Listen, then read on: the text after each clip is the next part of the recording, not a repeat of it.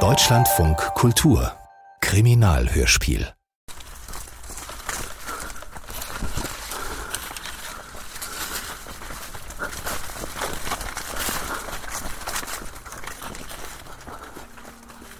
Flashback. Kriminalhörspiel von Anja Herrenbrück das vorhin gesehen haben, was da vor sich ging, da haben sich äh, Leute vor dem Zaun, also nicht innerhalb des Dorfes, sondern außerhalb des Dorfes hingesetzt. Da ist die Polizei ausgeschwärmt und hat Luft geschlagen.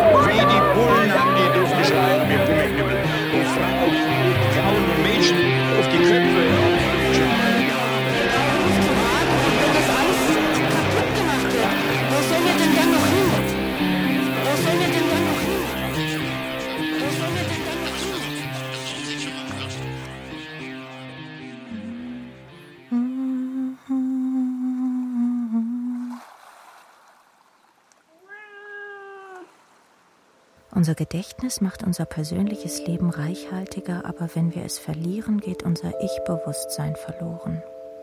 Wir haben dann keine Vergangenheit mehr und keine Verbindung zu anderen Menschen. Das trifft auf Babys gleichermaßen wie auf Erwachsene zu.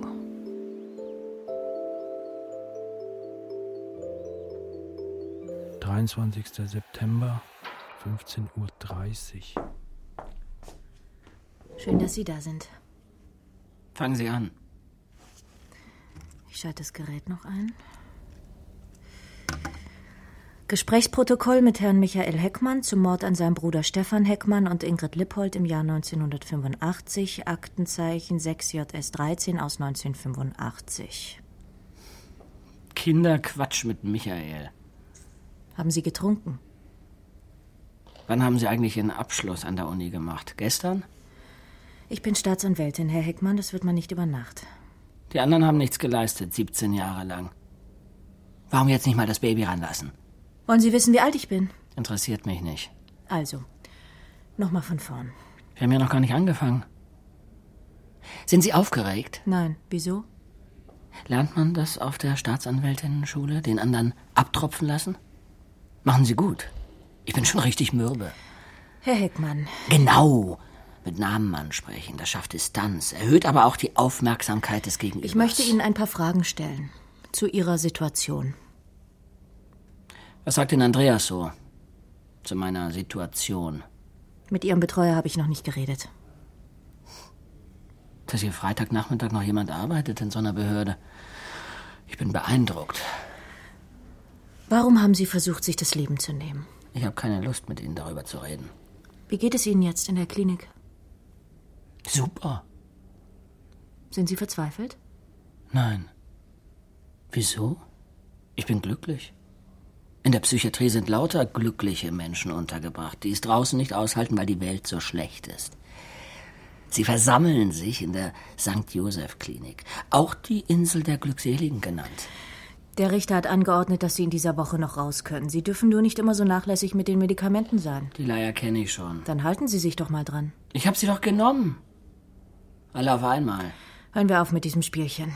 Ich will mit Ihnen reden, weil Sie behaupten, Sie hätten Ihren Bruder vor 25 Jahren getötet. Ja, ich gehe davon aus. Hat Ihr Suizidversuch damit zu tun? Möglich. Sie wollen als Mörder verurteilt werden. Ich will, dass sie ihre Arbeit machen. Das will ich seit 17 Jahren. Aber es passiert nichts. Wir haben die Akte jetzt wieder aufgemacht. Vor 17 Jahren ging sie doch noch in den Kindergarten. Nee, da war ich in Neuseeland. Austauschjahr. Kramen wir jetzt unsere Fotoalben raus? Was soll das Gerede? Ich sag, ich war's. Der Rest ist eure Aufgabe. Wenn dann alles Paletti ist, dann komme ich her. Klick, Handschellen, Klick, Gefängnis. Einfach sagen, dass man es war. So einfach geht es nicht. Ich erinnere Sie daran, dass ich leider nicht genau sagen kann, wie ich es gemacht habe. Der ermittelnde Beamte im Mordfall Heckmann-Lippold war zum Zeitpunkt der Anzeige bereits pensioniert. Den Fall übernahm mit Kriminalkommissar Volker Hase. Auch frisch von der Schulbank. Wollte hören, was er aus dem Lehrbuch kannte. Sie waren für die Polizei kein Unbekannter, schon vor Ihrer Selbstanzeige. Ich habe hier mehrere Strafanzeigen wegen Bedrohung und Beleidigung. zwischen 1993 und 2004. In allen Fällen haben sie, meist im Vollrausch, Passanten auf der Straße oder ihnen sonst völlig unbekannte Personen aus heiterem Himmel tätlich angegriffen. Sie haben auch Gottesdienste gestört, indem sie plötzlich aufgesprungen sind und ihre Banknachbarn beschimpft haben. Sind Sie gläubig, Herr Heckmann? Ich gehe ab und zu dahin, ja. Das ist für mich mehr wie Kino. Aber umsonst. Sie besuchen allerdings nie die Gottesdienste Ihres Betreuers. Gehen Sie immer in denselben Film? Normalerweise gehört man zu einer Gemeinde, die man sonntags besucht. Ich gucke sie mir alle mal an. Ist ja keine geschlossene Gesellschaft. Sagen Sie mir, warum Sie wildfremde Leute angreifen. Fragen Sie meinen Betreuer. Ich frage Sie. Zu ausgiebiger Frühshoppen. Da reicht es, wenn neben mir einer zu laut singt. Mag ich nicht. Und dann kommen manchmal diese Flashbacks, die kann ich nicht kontrollieren. Wieso gehen Sie immer wieder hin? Ich mag es da. Die soll man nicht so scheinheilig tun. Die müssen mich mögen. Ich bin ihr Nächster. Das sehen einige christliche Mitbürger ganz anders. Gegen sie hagelt es Anzeigen. Bedrohung, Beleidigung, Körperverletzung. Ihren Betreuer teilte man ihnen vor sieben Jahren zu. Andreas Haferkamp, Pfarrer ihrer Heimatgemeinde und guter Freund der Familie. Kommen Sie gut mit ihm aus? Wäre schon okay. Haben Sie sich ihm anvertraut? Vor dem Suizidversuch.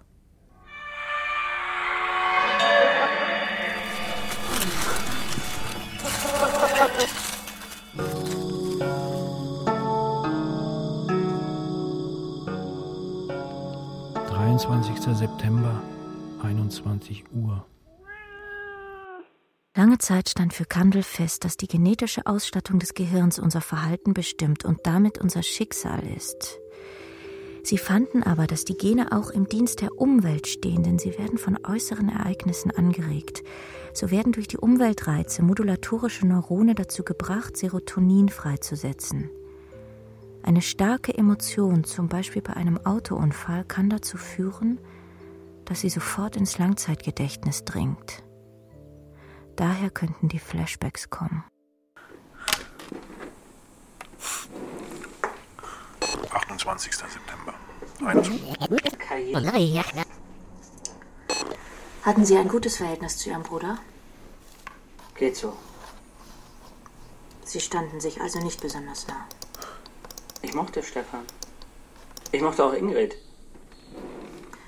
1985 waren Sie 15 Jahre alt.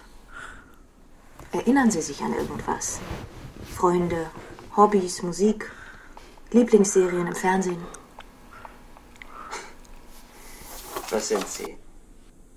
Psychotante oder Staatsanwältin? Der Fall ist ungewöhnlich und nach 25 Jahren kann man auch mal anders rangehen.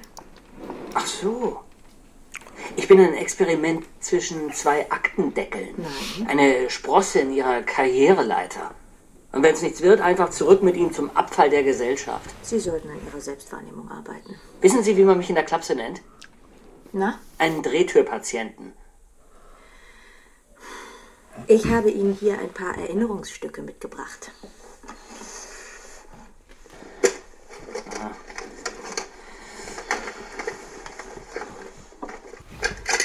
Brauche einen Schluck.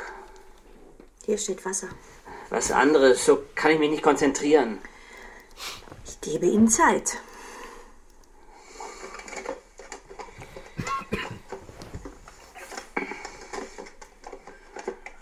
Nein, das habe ich alles nicht gehört.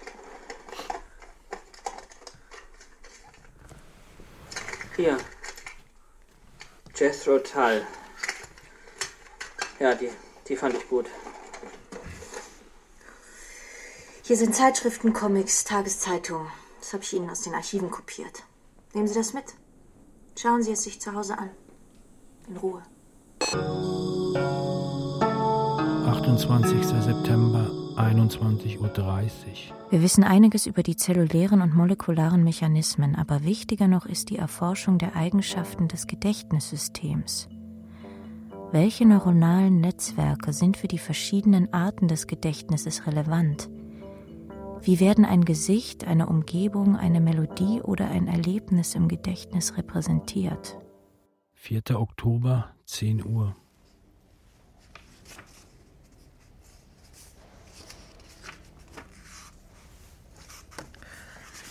Gesprächsprotokoll am 4.10. mit Herrn Michael Heckmann zum Mord an seinem Bruder Stefan Heckmann und dessen Freundin Ingrid Lippold.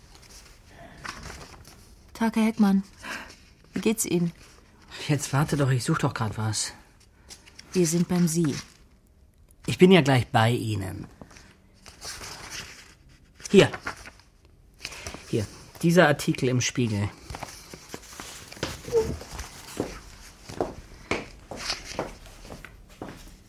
Wirres Zeug. Blöder Titel, aber lesen Sie weiter. Im hessischen Vogelsberg ermitteln Staatsschützer gegen Ökoterroristen, die mit Bombenanschlägen verhindern wollen, dass aus ihrer Gegend immer mehr Grundwasser gepumpt wird. Und äh, hier, sehen Sie hier. Der Tag X hat mehr als 24 Stunden oder eine Baumaschine brennt selten allein. Wir haben einige Stunden des Tages X dazu genutzt, in Bierstein drei Baumaschinen der Firma Ravastec zu ruinieren. Die Wasserräuber sollen nicht denken, dass sie ihr Profitgeschäft ohne Widerstand in der BRD betreiben. Die Freunde im Vogelsberg sollen wissen, sie sind nicht allein in dem Kampf. Vogelsberg soll leben. Gruppe Marmor, Stein und Eisenbricht. Ich war gut darin, diese Erpresserbriefe zu schreiben. Sie waren witzig. Und mit eindeutiger Botschaft. Sie waren bei einer terroristischen Vereinigung mit dem Namen Marmor, Stein und Eisenbricht. In den Bekennerschreiben hießen wir immer anders. Hau weg den Scheiß. Jim Knopf und die wilde 13. Marmor, Stein und Eisenbricht. Intern waren wir die Hydro-Guerilla. Ihr Bruder war auch dabei. Äh, Stefan war dafür zu, äh, wie soll ich sagen, heilig. Immer mit dem Haferkamp auf Seelenfang. Aber Stefan wusste von ihren Aktivitäten. Eigentlich waren wir ja die Guten. Die Kämpfer für Mutter Erde. Earth First und so. Eine Jugendgruppe. Ja. Hier können Sie alles nachlesen. Sie haben uns nie erwischt. Wir kannten uns gut aus in der Gegend. Besser als die Pissnelken vom Staatsschutz. Die hessischen Wasserversorger, die OFAG, die haben vor uns gezittert. Wir waren schnell und effektiv. Hat aber nichts genützt. Äh, lesen Sie mal, wie viel Wasser dem Vogelsberg durch die sogenannten Versorgungsbetriebe geraubt wird. 30 Millionen Kubikmeter Grundwasser, Jahr für Jahr.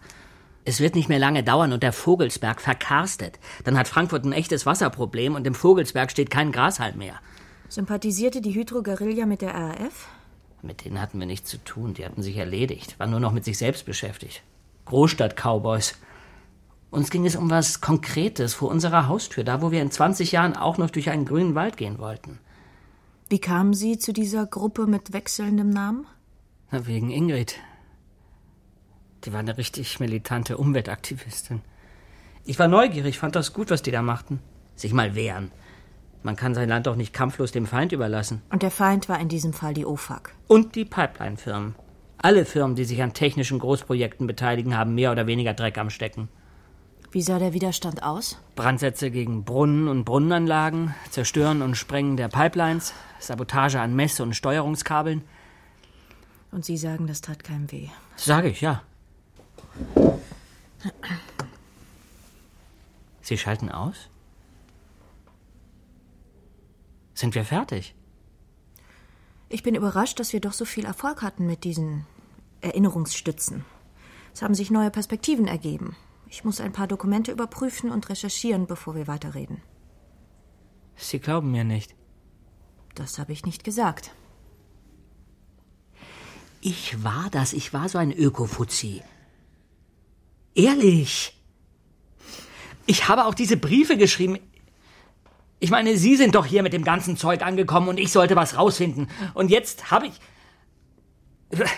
Und das ist auch nicht richtig, oder wie? Wir brechen hier nichts übers Knie, Herr Heckmann. Warum glauben Sie mir nicht? Können Sie mir außer Ingrid weitere Mitglieder dieser Vereinigung nennen? Nein, tut mir leid. Denken Sie scharf nach. Denken Sie scharf nach. Meinen Sie, es wäre mir nicht wichtig zu wissen, wie ich meinen Bruder umgebracht habe? Seit 17 Jahren denke ich ziemlich scharf nach, Sie Fräulein neunmal klug. Machen wir Schluss für heute. Ich mache meine Hausaufgaben, Sie Ihre. Wie so eine richtige Streberin sehen Sie aus. Ich dachte, ich helfe Ihnen, wenn wir versuchen, die Tat aufzuklären. Vielleicht sollten Sie mich dann nicht beschimpfen. Das nehmen Sie doch gar nicht persönlich. Für Sie bin ich doch einfach nur ein bisschen gaga. Sie könnten es mir leichter machen. Wie Sie reden. Begleiten jeden Satz mit mächtigen Handbewegungen, wie so ein Teenager, der seine Eltern nachmacht und denkt, dass es erwachsen aussieht. Sie können gehen, ich melde mich. Wie Frau Staatsanwältin meinen. Papa. Papa. Papa.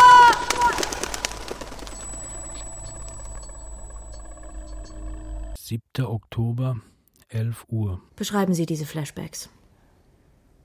Wie ein Stromschlag. Zack und weg. Genauer.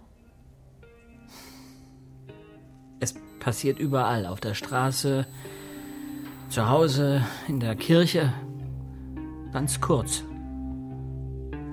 Und dann ist es, wie wenn Sie von einem Albtraum aufwachen. Die Gefühle, die Sie auslösen, sind sehr real. Was sehen Sie? Kann ich nicht beschreiben. Vor allem höre ich etwas. Stimmen. Sprechen Ihre vermeintlichen Opfer zu Ihnen? Nein. Da gibt es diese Schreien. Ingrids Schreien. Bei ihrer Selbstanzeige 1994 und der folgenden Untersuchung durch Kriminalkommissar Hase wurde etwas Entscheidendes festgestellt. Was denn? Ihre Erinnerungen passen nicht zusammen mit den Ergebnissen der kriminaltechnischen Untersuchung. Sie behaupten, Ingrid sei vergewaltigt worden. Die Polizei hat Ingrid aus dem Bach gezogen, gehüllt in blaue Müllsäcke. Jemand muss sie ohnmächtig hineingeworfen haben. Sie ist erstickt. Der Pathologe hatte bei der Obduktion Mühe, sie aus ihrer hautengen Jeans zu schneiden, eine Röhrenjeans. Wenn sie jemand vergewaltigt und ermordet hätte, dann hätte er ihr diese Jeans bestimmt danach nicht wieder angezogen. Er hätte es nicht gekonnt. Der Pathologe konnte eindeutig ausschließen, dass Ingrid an jenem Abend vergewaltigt worden ist. Unsere Aufgabe ist es, ihre Erinnerungen zu sortieren, richtig oder falsch. Wie soll das gehen? Erzählen Sie mir, wie Stefan gestorben ist. Er liegt im Maisfeld. Ich sehe ihn da liegen. Gerade haben Sie erklärt, die Flashbacks bestehen nicht aus Bildern. Dieses eine ist immer da. Das Gesicht meines Bruders. Es hat so eine merkwürdige Farbe. Also, was war passiert? Ich habe ihn erwürgt im Maisfeld. Falsch. Stefan starb nicht im Maisfeld. Wo dann? Das darf ich Ihnen nicht sagen. Denken Sie nach. Das mache ich seit Jahren. Haben Sie eine Klatsche oder was? Und lassen Sie die Finger vom Alkohol. Das Gesprächsprotokoll wird beendet um 12.43 Uhr. Und jetzt zeige ich Ihnen noch was. Ein Foto. Und dann sagen Sie mir nochmal, ob Sie damals wirklich einer der Ökoterroristen vom Vogelsberg waren.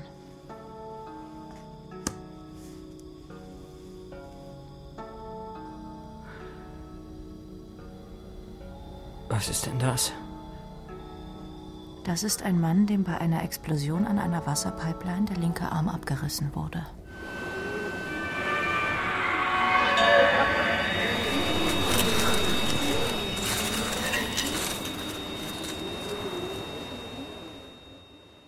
Siebter Oktober, 23 Uhr. Das Gehirn kombiniert die Eingaben verschiedener Sinne, um etwas vollständig zu repräsentieren. Also beschränkt sich nicht auf eine Sinnesdatenquelle. Aufgrund der selektiven Aufmerksamkeit ist der Gedächtnisinhalt nicht einfach eine Kopie der äußeren Welt.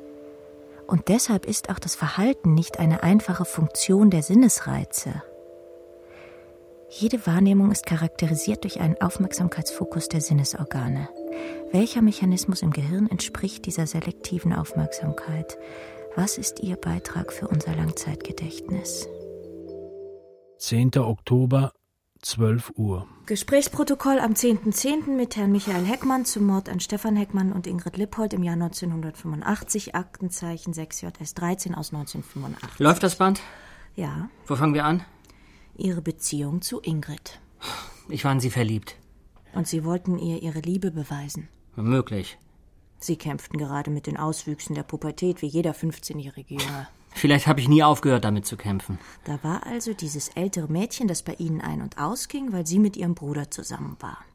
Sie saß zu Hause mit am Tisch, lachte und neckte auch den kleinen Bruder mal. Sie war viel bei uns, ja. Meine Eltern mochten sie. Und dann gab es da noch eine dunkle, aufregende Seite an diesem tollen Mädchen. Ingrid war kampfeslustig, rebellisch auf der einen Seite und doch wollte sie von allen geliebt werden. Diese andere Seite mochte ich nicht an ihr. Stefan passte dazu. Gutes Abi, netter Zivi, Jugendgruppenleiter in der Kirchengemeinde. Was wollten Sie im Vogelsberg mit den Anschlägen erreichen? Ach, das. Es wurde mehr gesoffen als geschrieben. Spätpubertäre Mutproben.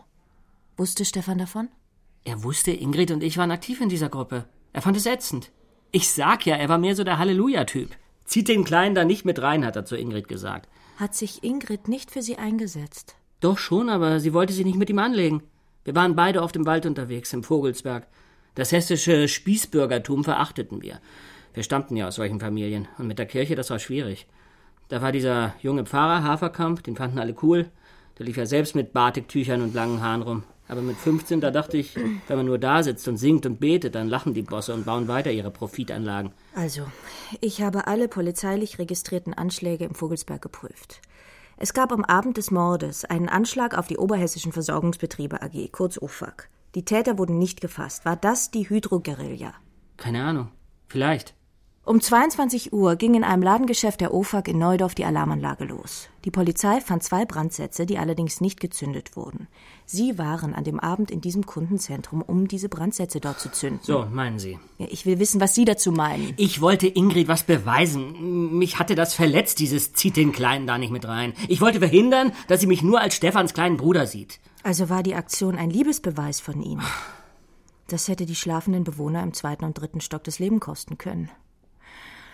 Nehmen wir an, Sie waren der Täter und sind dort gestört worden. Von wem? Was weiß ich. Stefan?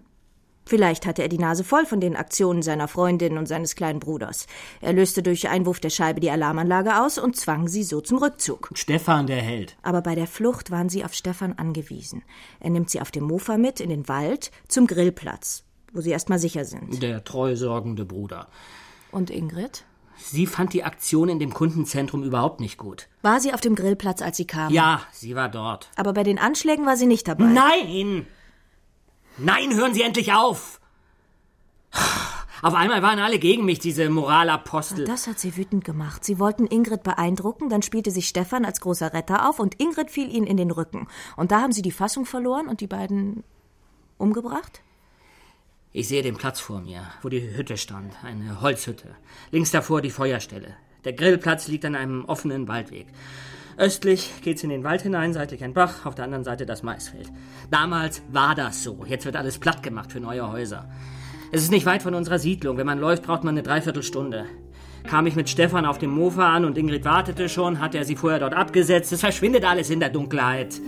Ich kann Ihnen nicht mal mehr sagen, ob ich vorher bei diesem Kundenzentrum war. Tut mir leid, Frau Staatsanwältin. War dieser Grillplatz euer Treffpunkt? Wir hielten dort Gruppentreffen ab, ja. Kann sein, dass Ingrid und Stefan da manchmal auch hingefahren sind, um ungestört zu sein. Wie haben Sie es getan, Michael? Wie haben Sie Ingrid umgebracht? Ich weiß es nicht. Ich höre sie schreien. Sie schreit, während Sie was tun? Sie schreit vorher. Wegen irgendwas schreit sie fürchterlich rum. Und Sie, was tun Sie? Nichts, ich bin ganz stumm. Weiter. Tut mir leid, da fehlt was. Ich gehe dann auf Stefan los. Ingrid schreit nicht mehr, sie ist tot. Ich will aufräumen, weg mit allem. Ich denke, sie muss doch verpackt werden, versteckt, eingehüllt. Ich verpacke Ingrid in, in die blauen Müllsäcke aus der Grillhütte, werfe sie in den Fluss. Weiter. Nichts weiter. Da fehlt was. Stefan liegt im Mais. Äh, Rascheln der großen Blätter. Er ist tot. Ja, auch tot. Warum musste er sterben? Was weiß ich. Ich weiß nur, dass ich schuld bin. Sie ließen das Mofa stehen, gingen zu Fuß nach Hause? Ja, zu Fuß. Herr Heckmann, Ihre Eltern haben ausgesagt, dass Sie am Abend des Mordes von Pfarrer Haferkamp gegen 23.30 Uhr mit dem Auto nach Hause gebracht wurden. Ihre Eltern haben Sie in Ihr Zimmer gehen sehen. Haferkamp ist kurz mit rein, hat sich entschuldigt, dass er Sie so lange in Anspruch nehmen musste. Sie haben ein Alibi für den Mord. Ich weiß. Das ist ja das Verrückte. Aber wie soll ich an zwei Orten gleichzeitig gewesen sein? Seltsam, dass gerade ich ihm geholfen habe. Sonst war es ja immer Stefan. Bei dem hatte Pfarrer Haferkamp so eine Art Guru-Status. Das war der größte für ihn. Und ausgerechnet Stefan, Haferkamps Jünger, hatte einen radikal militanten Bruder, der meinte, einen besonderen Beitrag zur Bewahrung der Schöpfung leisten zu müssen. Sie meinen, Stefan hat die Hydroguerilla an Haferkamp verpfiffen? Hatte Stefan noch andere Freunde? Nein. Hatten Sie die Aktion mit dem Anschlag auf das Kundenzentrum als Einzelaktion geplant? Kann es sein, dass die anderen Gruppenmitglieder gar nichts davon wussten? Ich weiß nicht. Vielleicht hatte Ingrid Wind davon bekommen. Stefan könnte es Haferkamp erzählt haben. Sie meinen, Andreas Haferkamp könnte mich gedeckt haben?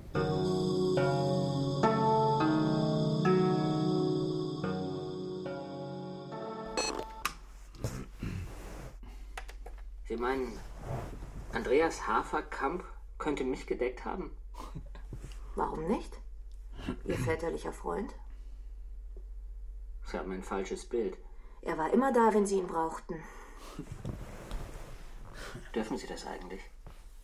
Was? Das dürfen Sie doch gar nicht. Mich manipulieren. Sie reden mir eine Geschichte ein. Etwas, das zu den Fakten passt. Sie machen hier mit mir was klar und dann hopp rauf auf die Karriereleiter. Ich zwinge Sie zu nichts. Aber Sie stellen mir lauter Möglichkeiten vor. Ja, haben Sie einen besseren Vorschlag? Sie können mein Gedächtnis so flüssig machen. Ich will das nicht. Dann schließen wir die Akte wohl besser wieder. Können Sie auch Gebärdensprache? Bitte? Wahnsinn, dieses Gefummel mit den Händen. Andreas. Haferkamp. Den mochte ich nie. Umso erstaunlicher, dass Sie ihn Jahre später als rechtlichen Betreuer akzeptiert haben. Das war für meine Eltern. Im Haferkamp vertrauen die blind und Gott, mir war es sowas von egal. Besser als irgend so ein Wildfremder, aber eigentlich mochte ich ihn nie. Warum nicht? Weil er so selbstsicher ist. Immer. Wie Stefan, nie kritisch mit sich selbst, aber mit den anderen.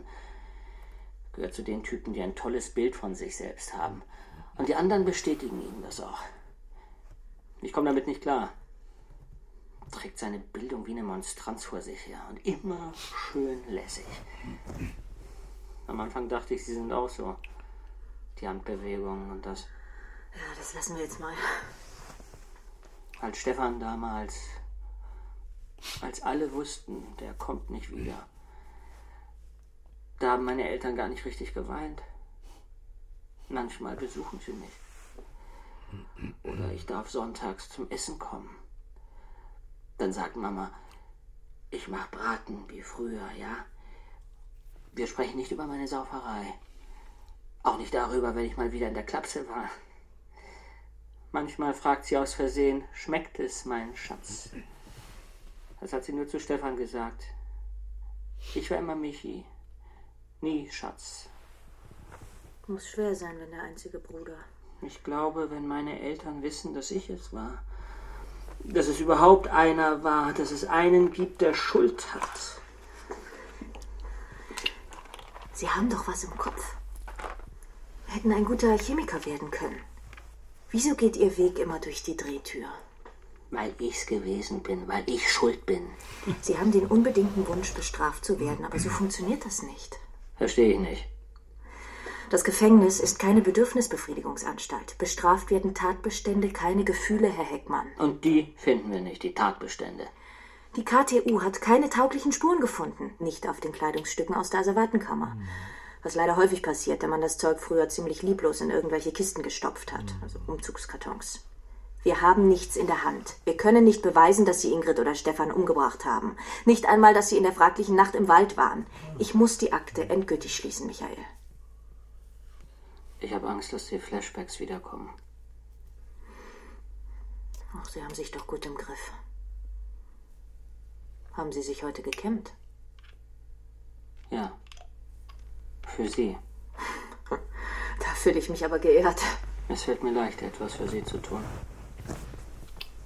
Für mich nicht. Das wäre der nächste Schritt. Was Sie mir da gezeigt haben, dieses Foto von dem Mann mit dem Arm. Ja, habe ich Ihnen doch gesagt.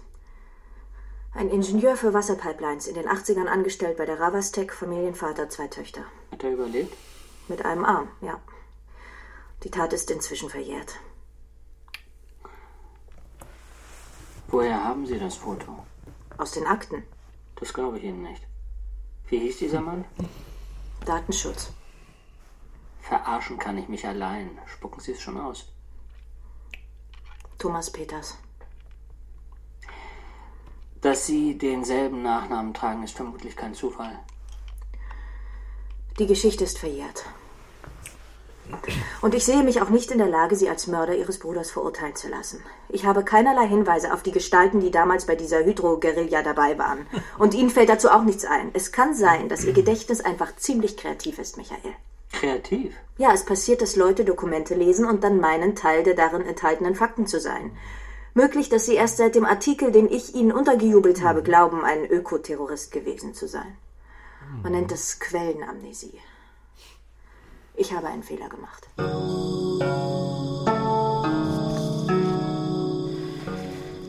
Nein, schalten Sie nicht aus. Ich will weitermachen. Zeigen Sie mir mehr. Zeigen Sie mir was, womit ich mein Gedächtnis auf die Probe stellen kann. Sie müssen mir helfen. Hören Sie auf mit diesen Rollenspielen. Ich habe Ihren Vater verstümmelt und Sie lassen mich jetzt einfach so gehen? Woher wollen Sie wissen, dass Sie das war? Ich war's, ich war bei der Hydro-Guerilla. Ich sag Ihnen doch, die Angelegenheit ist verjährt. Aber nicht der Mord an meinen Bruder und auch nicht die Tat an Ingrid. das eine hat mit dem anderen nichts zu tun. Vielleicht doch. Wäre es nicht eine Genugtuung für Ihren Vater? Er hat sich mit seinem Schicksal abgefunden. Und vielleicht ist das Gefängnis doch eine Bedürfnisbefriedigungsanstalt. Für die Opfer, Frau Peters. Wenn ich einsitze, geht es Ihnen viel besser, glauben Sie mir. Ich habe eine andere Rechtsauffassung. Sie würden Ihren Vater rächen. Es hätte einen Sinn. Ihr ganzes ödes Jurastudium, die Quälerei. Nochmal, es gibt keinen überzeugenden Anhaltspunkt davon auszugehen, dass das eine mit dem anderen was zu tun hat. Und jetzt stehen Sie auf und gehen durch diese Tür da. Ich gehe nicht. Und Sie werden mich nicht gehen lassen. Herr Heckmann, Sie werden meine Anweisungen respektieren. Ich bin befangen und selbst wenn ich es wollte, nicht in der rechtlichen Lage, mich weiter mit Ihnen zu beschäftigen. Nein, Frau Peters, Sie sind die Tochter Ihres Vaters. Immer und in erster Linie. Egal, wo wir hingehen, egal, was wir machen. Von diesen Erzeugern und Ernährern kommen wir nicht los. Sagen Sie mir jetzt nicht, dass es Sie völlig kalt lässt, endlich dem Mann gegenüber zu sitzen, der Ihren Vater verstümmelt hat. Ihren Vater, der für Sie der Größte war, als Sie ein kleines Mädchen war. Wagen Sie es nicht, in diesem Ton mit mir zu sprechen. Bringen Sie mir den Brief. Das Bekennerschreiben, das am Tatort gefunden wurde, als die Pipeline damals in die Luft ging.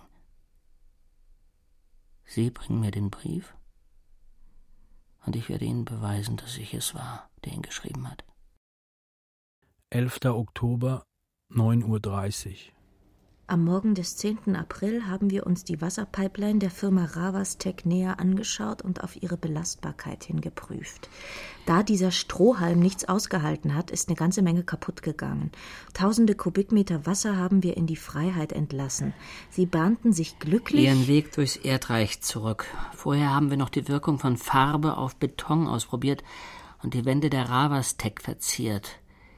Jugend forscht. Wie wurde die Pipeline zerstört? Gesprengt mit Trinitrotoluol. TNT. Wer hat es gemacht? Es gab nur eine Gruppe, die sowas gemacht hat. Jugend forscht. Ja, das waren wir. Wir waren sehr wütend und halbstark. Von Opfern wussten wir nichts. Wir hatten nie gehört, dass. Wir wollten nur diese Pipeline zerstören. Es sollte kein Blut fließen. Wer mit Sprengstoff hantiert, muss auch mit Opfern rechnen. das Datum. Was meinen Sie? Nein, äh, hören Sie. Bei diesem Anschlag kann ich nicht dabei gewesen sein. Das wollen Sie auf einmal ganz genau wissen. Ich habe den Brief verfasst, aber ich kann bei dem Anschlag auf die Pipeline nicht dabei gewesen sein. Vielleicht war ich mit den Sprengsätzen im Kundenzentrum der OFAG vor dem Mord an Ingrid und Stefan, aber den Anschlag, bei dem Ihr Vater. Nein, das Datum, das Sie da vorgelesen haben, das ist der Beweis. Verdammt nochmal, was spielen Sie hier mit mir? Tut mir leid. Ich habe ein Alibi. Am 9. April 1985 war ich in Spanien, Costa Blanca, in der Ferienwohnung meiner Eltern. Der 9. April war der 40. Geburtstag meiner Mutter. Ich war mit Stefan dort. Können wir das überprüfen? Fragen Sie meine Mutter. Sie hat Fotos. Michael am Strand, Michael und Stefan mit einer Flasche Bier auf dem Balkon, Michael im Fischrestaurant. Sie waren an der Sprengung der Wasserpipeline also nicht beteiligt. Nein. Wahrscheinlich nicht. So, nun also wahrscheinlich nicht. Ja, wer war denn dann daran beteiligt? Ich kann es Ihnen nicht sagen. Mein Vater war sofort bewusstlos. Hoher Blutverlust. Im Auto war ein Funkgerät. Er hatte mir erklärt, wie das funktioniert. Ich konnte Hilfe holen. Er hätte sterben können. Sie waren dabei? Wenn er mich nicht zum Auto geschickt hätte, um was zum Schreiben zu holen, hätte es vielleicht auch mich. Jugend forscht. Ich kann mich an diese Aktion nicht erinnern. Vielleicht hat mich die Gruppe nicht mitgenommen, weil ich ihnen zu jung war. Ich durfte Briefe schreiben, mehr nicht. Sie lügen. Nein. Sie waren kein Ökoterrorist im Vogelsberg. Vielleicht wären Sie es gern gewesen, hätten Ihrem großen Bruder gern bewiesen, dass Sie ein ganzer Kerl sind. Aber Sie waren ein pickliger 15-jähriger Junge, der den ganzen Tag in seinem Zimmer gehockt hat, der Abenteuerromane gelesen hat. Das stimmt nicht. Ich habe die Briefe geschrieben. Ich war Teil dieser Gruppe. Ich glaube Ihnen nicht. Nennen Sie mir Namen. So, und das können Sie nicht. Und warum? Weil Sie lügen. Weil alles herbeigesehnt ist, erfunden. Sie wollten immer etwas Besonderes sein. Nicht der kleine Michi, der blasse Bengel. Von der Hydro-Guerilla sprach der ganze Vogelsbergkreis. Sie wollten dazugehören, ein bisschen Robin Hood spielen. Ich gehörte dazu. Dann nennen Sie mir Namen. Kann ich nicht. Wahrscheinlich, weil Sie nur ein Trittbrettfahrer. Dieser Ingrid wollten Sie imponieren, nichts weiter. Und sie wird nichts anderes als eine brave Musterschülerin gewesen sein. Das ist nicht wahr. Sie haben sie in ihrer Fantasie zu einem ganz anderen Wesen gemacht. Ihr Gedächtnis lügt. Ich weiß selbst nicht mehr, was ich denken soll. Als Ihnen klar wird, dass Ingrid nur ein liebes graues Mäuschen ist, da zerbricht Ihre schöne Fantasiewelt. Sie lügen, so war es nicht. Haben Sie Stefan und Ingrid umgebracht, ja oder nein? Vielleicht. Nun also wieder mal vielleicht. Das sage ich ihretwegen. Weil Sie das können, mein Gedächtnis so flüssig machen. Mir erzählen, was ich für einer war. Sie erfinden diese Geschichte, wie es gewesen ist. Am Grillplatz. Und ich versuche mich zu erinnern. Wenn das Licht aus ist, nachts, im Bett, dann sehe ich Bilder, die zu dem passen, was Sie sagen, dass Ingrid nicht vergewaltigt wurde, dass ich Stefan nicht erschlagen habe. Sie erinnern sich. Also mehr als nur Flashbacks. Wenn Sie wüssten, was für eine Angst ich vor der Lüge habe. Die ist bodenlos. Ich kann sie nicht fassen. Nicht beweisen. Sie kommt als einfache Lösung. Und Sie manipulieren mein Gehirn. Beinahe hätten Sie mir eingeredet, dass ich schuld bin an der grausamen Verstümmelung eines netten jungen Familienvaters. Ich habe Ihnen gar nichts eingeredet, Herr Heckmann. So? Das tun Sie doch am laufenden Band.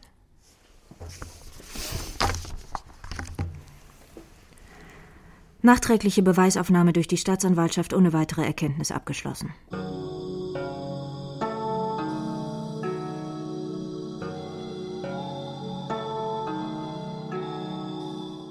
Vierzehnter Oktober, 8.30 Uhr. Was wollen Sie denn hier? Ich habe Angst.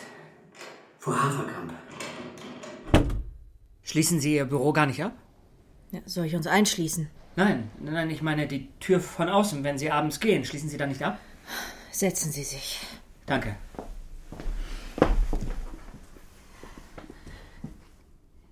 Ich. Herr Heckmann, ich muss Ihnen sagen, dass das hier das letzte Gespräch zwischen uns beiden sein wird. Und es wird nicht länger als fünf Minuten dauern. Wir drehen uns im Kreis und auf Deutsch gesagt, ich habe die Schnauze voll. Nehmen wir mal an, Haferkamp deckt mich. Also, dass ich damals diesen Anschlag auf das Kundenzentrum verübt habe, dann hat er jetzt ein Problem. Wenn er Sie gedeckt hat, ist das verjährt. Und warum ist er da nicht längst zu Ihnen gekommen? Verraten Sie es mir. Vielleicht, weil er selbst bei der Hydro-Guerilla war. Das könnte ihn auch jetzt noch den Job kosten. Haferkamp verwandelt sich, nachdem er sonntags von der Kanzel gestiegen ist, in einen Guerillakämpfer und versetzt den Vogelsberg in Angst und Schrecken. Es wird ja immer schöner.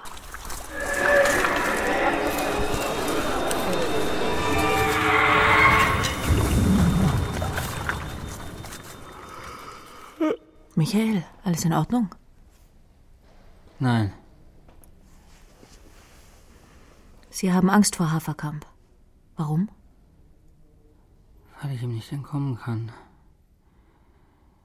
Er ist immer da, wo ich bin. Er geht auch zu Ihnen. Zu mir. Ja, er- geht in Ihre Wohnung. Sie wissen, wo ich wohne? Gartenstraße. Er weiß es auch. Sie gehen jetzt nach Hause, Michael. Versuchen Sie Ihr Leben in den Griff zu kriegen. Ich hätte genügend Gründe, Sie wieder in eine Einrichtung zu schicken. Sie glauben. Nein. Weil irgendwo in meiner umfangreichen Akte steht, dass ich unter Verfolgungswahn leide. Ja, und wenn ich Ihre Fahne richtig deute, sind Sie schon wieder alkoholisiert. Ich werde jetzt den Wachdienst rufen. Er war auch im Wald. Wer? Haferkamp. An jenem Abend. Er war da, als ich mit Stefan ankam. Wir waren vier. Stefan, Ingrid, Haferkamp und ich. Er hat mich nach Hause gebracht. Aber wir kamen nicht von der Kirche. Und jetzt geht er in ihre Wohnung und sucht etwas. Will wissen, wie nah sie der Wahrheit kommen. Ich habe ihn gesehen, glauben Sie mir. Das Glas Wasser hier, das sind Sie. Der Stift, das ist Stefan. Der Papierball, das ist Haferkamp. Und mein Kaffeebecher, das ist Ingrid. Sagen Sie mir, wie diese Dinge zusammengehören. Der Papierball und der Stift, die müssen ganz nah zusammen. Der Kaffeebecher muss nah an den Stift. Und. Naja, also. Ich hier neben den Kaffeebecher. Das sieht aus wie das Märchen von der goldenen Gans. Es klebt alles zusammen. Aber im Märchen, da klebt der Pfarrer hinten dran. Dann wäre das in diesem Fall genau umgekehrt. Der mit der Gans ist Andreas Haferkamp. Hören Sie, Michael, ich habe jetzt keine Zeit, ich muss weg. Wir treffen uns morgen und Sie erzählen mir alles über Andreas Haferkamp. Und wenn es Sie beruhigt, bestelle ich dann Haferkamp in die Staatsanwaltschaft ein und frage ihn selbst. Einverstanden? Und halten Sie sich von meiner Wohnung fern. 25. Oktober, 17 Uhr. Mit ihm zum. Mir war gleich nicht wohl bei der Sache, dass Sie unser Gequatsche die ganze Zeit aufnehmen. Und jetzt sagen Sie mir nicht, dass Sie die Bänder nicht mit nach Hause nehmen. Es sind Audiofiles auf einem Stick. Tatsächlich nehme ich den auch mit nach Hause. Haferkamp hat sich mit schöner Regelmäßigkeit alles kopiert. Dürfen Sie das überhaupt, das Zeug mit nach Hause nehmen? Herr Heckmann, ich bin mit einer interdisziplinären Arbeit beschäftigt. Ich benötige dieses Material auch zu Hause. Ich bin für Sie also nur ein Versuchskaninchen. Die Daten werden Sie anonymisiert. pressen mich aus wie eine Zitrone. Es geht nicht um mich, um meinen Fall, es geht allein um Sie. Um einen hübschen Doktortitel oder um ein Forschungsprogramm in Amerika. Sie meinen, Haferkamp kennt unsere Aufzeichnung. Das habe ich Ihnen doch gerade erklärt. So begriffsstutzig sind Sie doch sonst nicht. Er war bei Ihnen zu Hause, Frau Peters, mehrmals. Holte sich die Audiofiles. Er weiß alles, was wir besprochen haben. Woher wollen Sie das wissen? Ich habe ihn verfolgt, beobachtet. Sie observieren Ihren Betreuer. Und Sie, Sie observiere ich auch. Ich will nur, dass Ihnen nichts passiert. Er wird wiederkommen. Er weiß, dass wir zu viel wissen, dass wir ihm auf die Schliche gekommen sind. Er wird Ihnen wehtun. Wann haben Sie beobachtet, dass Haferkamp bei mir war? Gestern. Sie sind gerade zum Badminton gegangen. Das konnte ich an den Schlägern sehen. Herr Heckmann, ich werde Sie augenblicklich wieder einweisen lassen, wenn Sie mir so dreist ins Gesicht sagen, dass... Fünf Minuten später kommt er. Haferkamp. Geht immer durch Ihre Terrassentür. Ich folge ihm unauffällig um das Haus rum in den Garten. Hocke mich in den großen Rhododendron. Ja, Peters hier. Ich bräuchte mal zwei Beamte, die den Herrn Heckmann nach St. Josef bringen. Haferkamp steigt ein, ohne große Mühe. Er öffnet die Tür durch die Katzenklappe mit einem langen Haken. Katzenklappe. Wie, wie ich da so im Busch hocke und ihn sehe, da, da kommt es wieder. Dass ich nicht das erste Mal auf so einem Beobachtungsposten bin. Obwohl Haferkamp doch eigentlich gesagt hat, geh schon mal zum Auto, Michi. Ich bring dich gleich nach Haus. Ingrid schreit fürchterlich, deswegen bleibe ich heimlich stehen. Bin ganz leise. Es stimmt, dass Stefan mich aus diesem Kundenzentrum geholt hat. Und er ist mit mir zum Wald gefahren, wo Haferkamp und Ingrid warten. Ich merke, zwischen Haferkamp und Ingrid, da stimmt was nicht. Die Stimmung ist gereizt. Alle fallen über mich her. Was ich mir bei der Aktion gedacht habe, wie leicht jemand hätte hops gehen können. Ingrid ist außer sich, obwohl ich sie doch beeindrucken wollte. Jetzt tickt sie so aus deswegen. Stefan auch. Haferkamp ist die Ruhe selbst, macht einen auf Moralapostel, lässt den Seelsorger raushängen. Was dann passiert ist, habe ich nicht verstanden. Ingrid schreit Haferkamp an, dass der hier mal wieder den Oberschlauen spiele, dass es ihm aber bald vergehen werde, wenn die ganze Gemeinde erst weiß, wobei sie ihn mit Stefan erwischt habe. Ich kapiere nicht. Aber plötzlich bin ich nicht mehr der Mittelpunkt des Streits. Haferkamp wird nervös, schickt mich weg. Geh schon mal zum Auto, Michi. Ich gehe. Sie streiten weiter, immer lauter. Ingrid geht auf Haferkamp los. Stefan verteidigt ihn, als ginge es um sein Leben. Stefan schreit, wir lieben uns.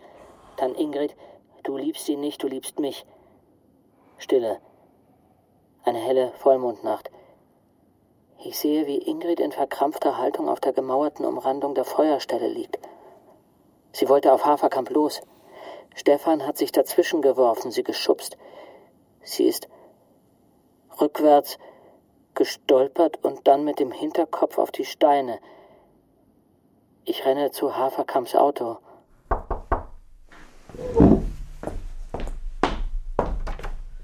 Einen Moment noch, ich schicke ihn gleich raus zu Ihnen. Dann hat also Ihr Bruder, Ingrid. Sie haben mich aus diesem Kundenzentrum geholt. Mach keinen Quatsch, Michi, verbau dir nicht die Zukunft. Alle sind meinetwegen im Wald. Ich bin schuld, dass alle da sind. Ich stehe am Auto, hole Luft. Haferkamp kommt. Er bringt mich nach Hause. Aber da bleibe ich nicht. Ich will wissen, was mit Ingrid ist. Ich habe Angst um sie. Ich steige aus dem Fenster, renne über die Wiese zur Garage, hole lautlos mein Fahrrad, fahre hinter Haferkamp her. Ich verstecke mich im Maisfeld, lausche, was sie besprechen. Ich höre Rascheln. Plastik, Müllsäcke. Aus der Grillhütte. Ingrid ist tot. Mein Bruder hat Ingrid getötet. Soll ich rausrennen? Sagen, dass ich alles bezeugen kann? Da fängt Haferkamp an, auf Stefan einzureden, er solle sich stellen. Er soll zur Polizei gehen. Ich heule. Ich bin sicher, dass es meine Schuld ist, dass Stefan Ingrid getötet hat. Stefan ist wie auf Drogen. Er sagt, jetzt sei doch alles ganz einfach. Er und Andreas könnten endlich für immer zusammen sein. Ingrids Tod würde man der Hydroguerilla in die Schuhe schieben. Haferkamp faselt von seinem wasserdichten Alibi, dass er den ganzen Abend mit Michi zusammen gewesen sei. Aufbau einer Musikanlage für das Gemeindefest. Stefan sitzt in der Falle, verraten von seinem Liebhaber. Stefan geht auf Haferkamp los. In meinem Kopf dreht sich alles. Ich höre, wie jemand näher kommt. Schwer atmend. In mir steigt Panik auf. Gleich werde ich entdeckt. Ich ducke mich. Eine Wolke schiebt sich vor den Mond. Dann wird etwas zwischen den Maispflanzen fallen gelassen. Wenig später höre ich den Anlasser eines Wagens. Langsam und mit ausgeschalteten Scheinwerfern fährt Haferkamp am Feld vorbei und verschwindet in der Dunkelheit. Das fahle Mondlicht fällt auf das starre Gesicht meines Bruders. 25. Oktober, 19 Uhr.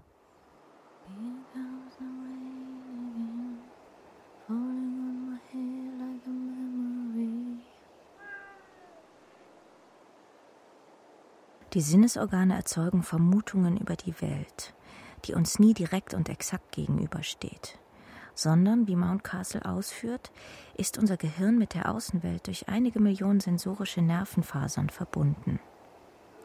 Unsere einzige Verbindung zur Realität. Ach, du bist das Tigerchen. Guten Abend. Na, komm mal zu mir. Hm? Aufsteigende Nervenbahnen sind keine HIFI-Geräte, denn sie heben bestimmte Reizmerkmale heraus und vernachlässigen andere. Das zentrale Neuron ist im Vergleich zu den sensorischen Nervenbahnen ein Geschichtenerzähler, nie ganz zuverlässig, ein Fabulierer, der übertreibt, untertreibt und fälscht. Hallo? Jetzt werde ich auch noch paranoid. Mein Gott. Die Wahrnehmung ist etwas Abstraktes, kein eins zu eins Abbild der Realität.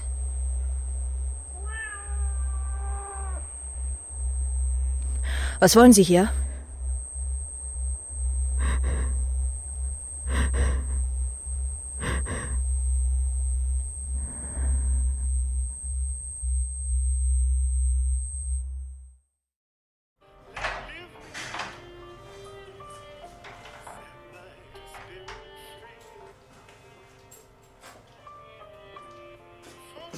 Herr Heckmann, wie geht's Ihnen denn heute so mit den neuen Wunderpillchen?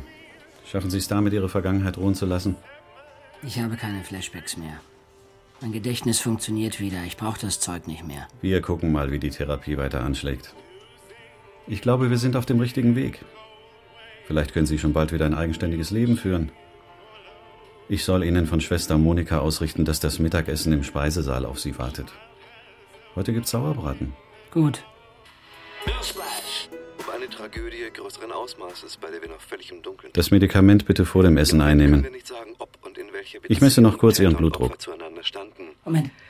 Nachdem der Täter Andreas H. gestern offensichtlich in die Wohnung der Staatsanwältin eingebrochen ist und diese dort erschlagen hat, ist sein Wagen auf der Flucht über die Landstraße L3499 mit stark überhöhter Geschwindigkeit gegen einen Baum geprallt. Die Hintergründe der Tat sind wie gesagt noch völlig unklar. Eine Sonderkommission hat inzwischen ihre Arbeit aufgenommen. Na, mit solchen Schauergeschichten wollen wir uns mal nicht beschäftigen, was? Hier, mindestens ein halbes Glas Flüssigkeit hinterher trinken. Dann bekommen Sie keine Magenprobleme.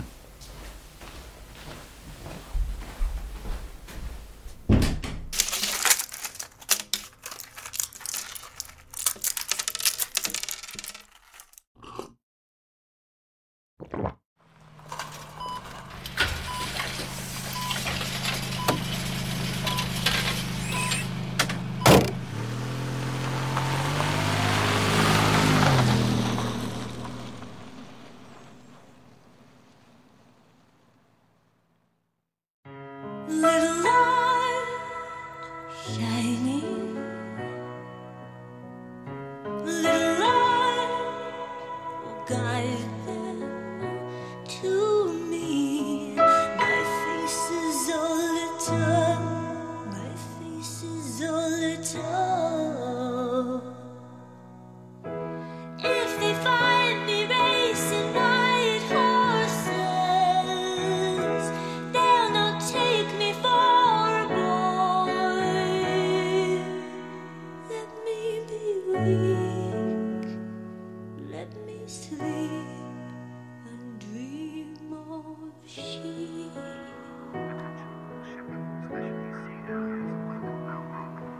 Flashback.